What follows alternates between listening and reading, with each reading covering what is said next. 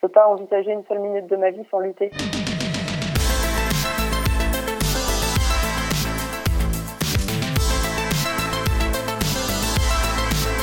Du coup, j'ai fait une première hospitalisation pendant la première moitié de 2018. Et euh, à ce moment-là, j'arrivais pas encore trop bien à écrire. Enfin, j'ai toujours écrit, mais euh, j'avais cette sorte de blocage. Et à partir du moment où je suis arrivée euh, à l'hôpital puis en clinique, euh, j'ai pas arrêté. Donc euh, les carnets se sont accumulés, les pages se sont noircies. Et, et ouais, au bout d'un moment, j'ai réalisé que ça pouvait faire quelque chose.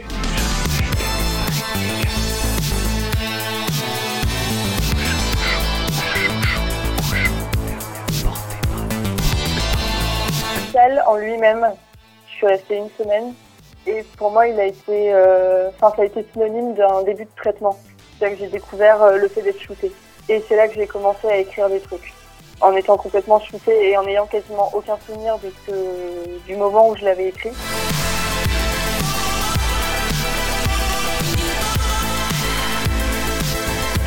Disons que je pouvais pas passer un moment sans écrire. Je pense que personne ne m'a jamais vu sans mon carnet et mon crayon euh, à la main, ou dans mon sac, ou l'œil. C'était vraiment un truc euh, vital. Enfin, j'écrivais vraiment avec les tripes, euh, je réfléchissais pas, euh, ça, allait très très vite. Enfin, j'ai accumulé des textes en un temps très court parce que c'était vital en fait. Si j'écrivais pas, j'étais pas, j'étais pas vivant.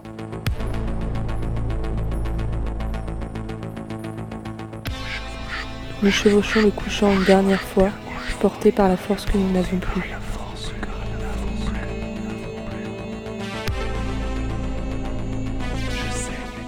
Je saigne des araignées galopantes. Ton châtiment sera de vivre.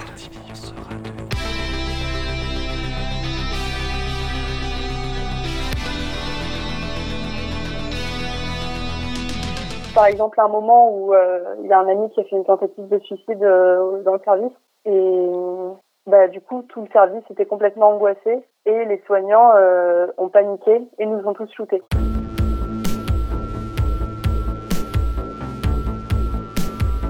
C'est-à-dire que, par exemple, moi, euh, pour la première fois, je prenais du tertian. Le tertian, c'est un neuroleptique et euh, selon la personne, la dose euh, n'est pas la même. La dose appropriée n'est pas la même.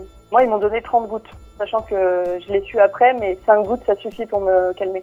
30 gouttes, c'était un bad trip de 3 jours. C'est-à-dire que pendant 3 jours, tout le service était zombie. On n'a pas bougé de notre chambre, on mangeait pas, on était tous en grosse déréelle, euh, dissociation, dépersonnalisation, ce genre de trucs. Et à ce moment-là, le seul truc qui m'a permis de garder une trace de ce moment, c'est l'écriture. C'est qu'un exemple parmi tant d'autres, mais euh, quand tu es en dissociation, que tu as l'impression que ton corps n'existe plus, que le monde autour de toi n'existe plus, bah, le seul ressort qu'il y a, c'est l'écriture. Même si tu as l'impression que ton texte n'est pas réel, que la sensation d'écrire dans ta main, elle n'est pas réelle. Et j'ai quasiment pas de souvenir de ce moment-là, sauf par mes textes. Et je pense que ça résume assez bien le rapport que j'avais avec, euh, avec mes carnets et avec ce que j'écrivais euh, pendant toutes mes hospices. C'est un truc vraiment vital et euh, viscéral.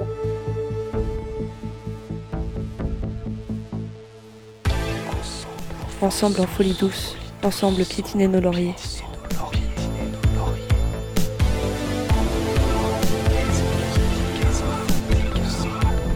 Les enfants d'Icar à la peau de cendre seront les premières à lever à nouveau le regard vers les nuages sombres de leur défaite.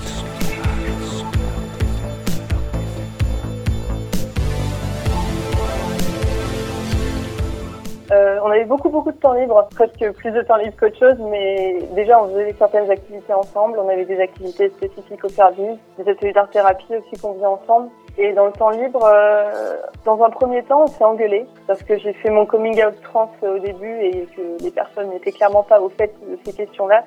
Du coup, euh, les premières relations que j'ai eues avec ces personnes, c'était beaucoup de colère et de violence verbale. Et finalement, en fait, euh, tout de suite, très vite, euh, on s'est rendu compte qu'on vivait les mêmes choses, qu'à peu près au même moment dans la journée, on n'allait pas bien. Donc, euh, je sais pas comment vraiment trop l'expliquer.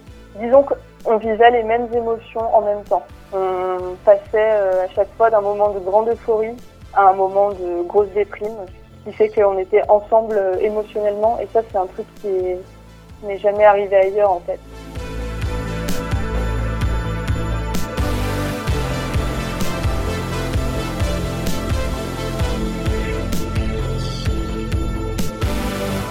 À la limite d'avoir une connexion avec quelqu'un de comprendre la personne et que la personne te comprenne. Mais là, c'était vraiment euh, de, des ressentis simultanés. Et même si c'était pas lié aux mêmes choses, même si c'était pas à cause des mêmes choses, si c'était pas les mêmes facteurs derrière, il y avait quand même ce truc où on regarde un film, on ressent la même chose. On fait un pique-nique sur la terrasse du service, on ressent la même chose, on ressent beaucoup de joie. Et puis après, euh, une fois que ça se calme un peu, on ressent beaucoup d'angoisse. Et il y avait aussi cette idée de partager, voilà, ma première hospice, il y avait notamment des gens qui écrivaient aussi, qui écrivaient du rap. Et on partageait nos, nos créations, on dessinait ensemble aussi.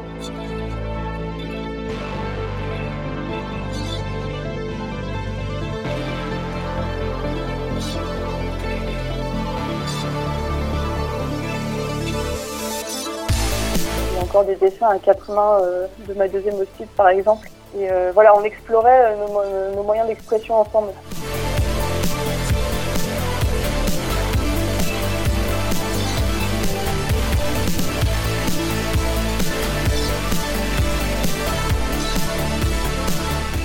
Et puis ouais, ça m'a donné énormément de force en fait, je pense, ces hospitalisations.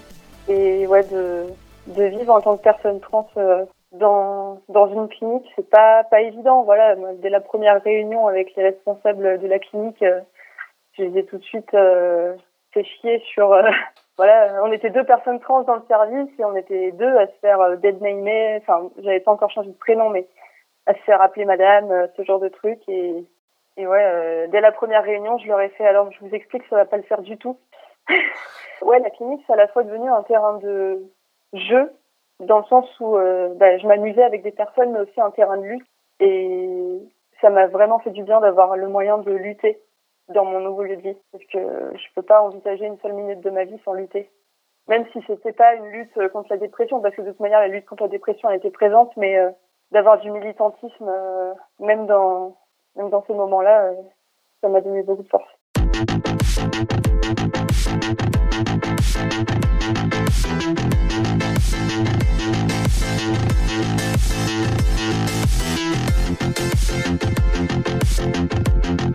Les cris métalliques me déchirent de l'intérieur.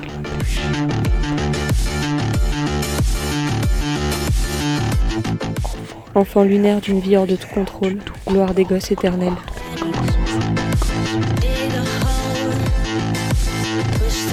Enfants sur le fil vacillant de l'existence, dévorés par leur colère triste.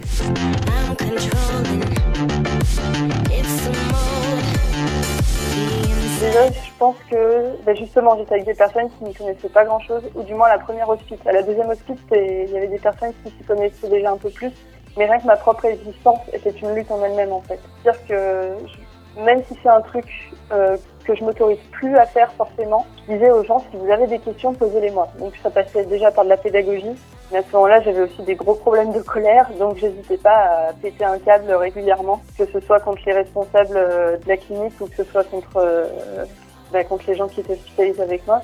Donc euh, c'est pas pas forcément toujours facile. Enfin là, par exemple, là quand je relis quand je relis mes textes, il y a quand même beaucoup beaucoup de colère, de la colère que je ressens toujours, mais qui était vraiment amplifiée par la dépression. Ça avait... disons que cette lutte, elle était d'autant plus importante que non seulement il fallait que je reste en vie, tout simplement, mais aussi qu'il fallait que je me batte en tant que personne trans pour rester en vie dans ce monde-là.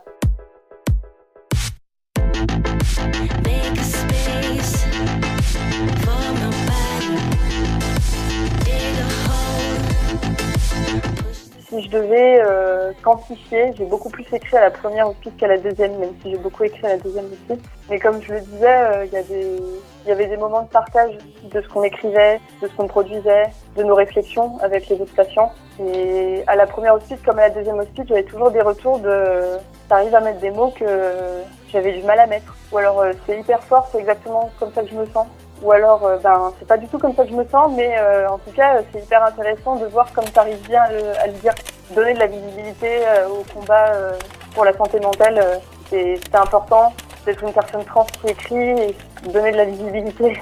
C'était important aussi mais surtout d'avoir des soutiens vraiment hyper forts de ces ouais, des personnes qui m'entouraient etc mais mais donc ouais tente le coup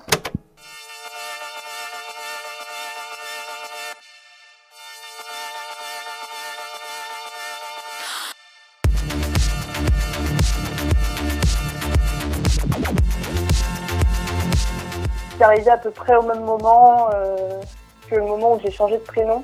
Et il y a une personne qui m'a dit quelque chose qui m'a trop marqué et qui s'applique aux deux en fait. Je suis allée la voir euh, pour lui dire, bah voilà, je rêve que je m'appelle Sam. Euh, Est-ce que tu penses que tu penses que vous pouvez m'appeler Sam? Est-ce que tu penses que c'est Sam mon prénom? Et elle m'a regardée, elle m'a fait, mais tu sais, je pense que tu as juste besoin que quelqu'un te parce que tu as déjà pris ta décision. Et elle m'a répété la même chose pour le bouquin.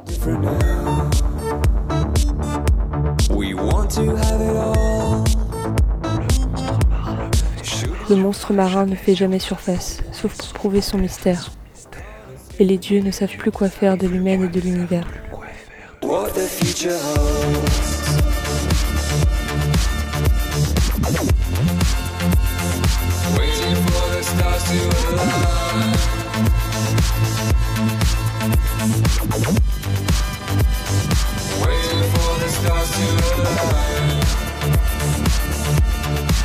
J'ai toujours de la colère.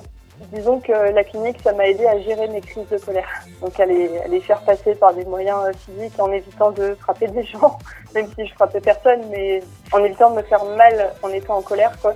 Et là, euh, j'ai pu rencontrer un, un, réseau de personnes militantes, j'ai pu m'investir dans des orgas euh, pour voilà, notamment organiser une manif. Donc de rencontrer des personnes qui sont aussi révoltées que moi, ça, ça me fait du bien. Enfin voilà, disons que la colère est toujours là, mais elle est de plus en plus changée en révolte, que je trouve un peu plus sain, en tout cas pour moi. Donc ça me permet de rester en vie, quoi, parce que la colère c'est vite autodestructeur.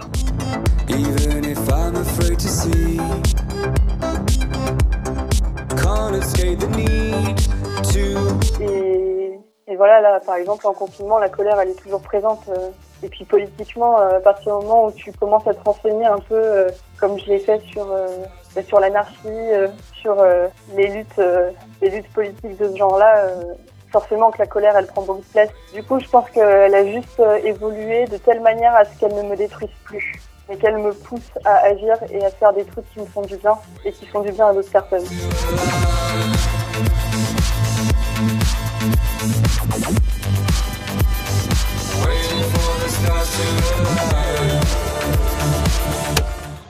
Caravane spatiale, nous survivrons au néant, qui elles reposent dans leur rage, en poussière d'étoiles qui elles étaient, en combat éternel, enfants perdus.